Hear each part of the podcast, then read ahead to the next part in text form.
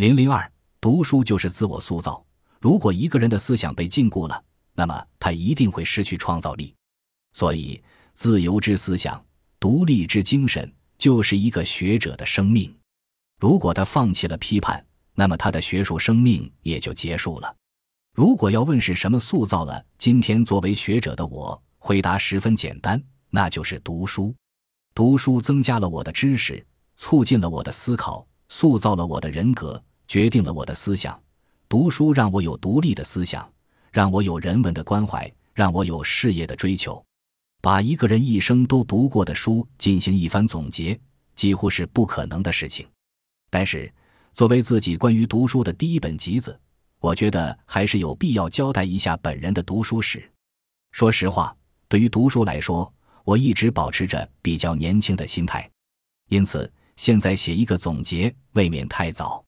不过，在我这个年龄，一个在大学和学界几乎待了一辈子的人，对自己读书的经历做一个阶段性的总结，也是有益无害的事情。每个人都有自己一生花时间最多的事，那么回顾自己花时间最多的事情，都和书有关，可以简单总结为三书，即读书、写书和教书。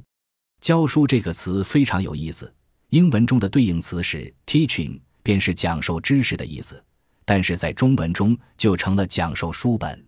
可见从我们的老祖宗开始便认为书就是知识。在今天，知识的含义已经远远超过了书本，但是书依然是我们最基本的知识来源。虽然我们现在是人手一部手机，便似乎建筑了通往知识和世界的桥梁，但是我们每一个人从幼童开始便开始了与书本打交道的历史。无论你是喜欢还是不喜欢，课本至少从儿童、少年、青年伴随着每一个人，无非是对有的人更密切一些，有的人更疏远一些而已。因此，当我坐下来开始回顾自己的读书时，发现书造就我的思想、人格和人生。但真的要进行总结，可以说是千头万绪。我是属于记忆力非常一般的人，时间过去了，人生也就过去了，能留下来的记忆。可以说是凤毛麟角。这里我所能做的，无非是在自己读书生涯中还有记忆的东西写下来。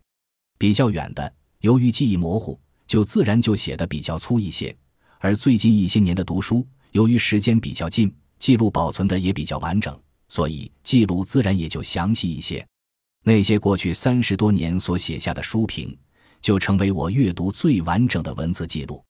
另外，有的书只罗列了书名。有的书是一笔带过，而有的书会多说几句。这种亲疏有别和书的好坏，或者我对这些书的感受，以及这些书本身的重要性，通常并没有直接的关系。有的评论的详细一点，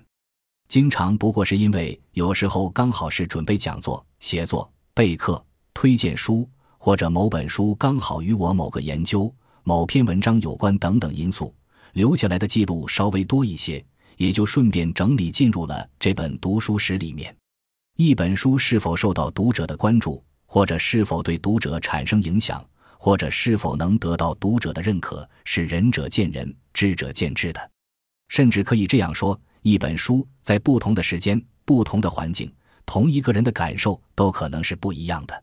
一个人在青少年时代非常喜欢的书，到了中年可能会认为当时自己是多么幼稚可笑。一个人在中学时代完全不喜欢，甚至不能理解的书，到了大学时代可能会爱不释手，脑洞大开；而有的书从小到老一直都那么钟爱，虽然这种书是非常少的。下面我的读书简史记录了我读书的轨迹，我的感受，我的一孔之见，谈不上经验，更没有真知灼见，只是客观的记录了我自己的读书轨迹。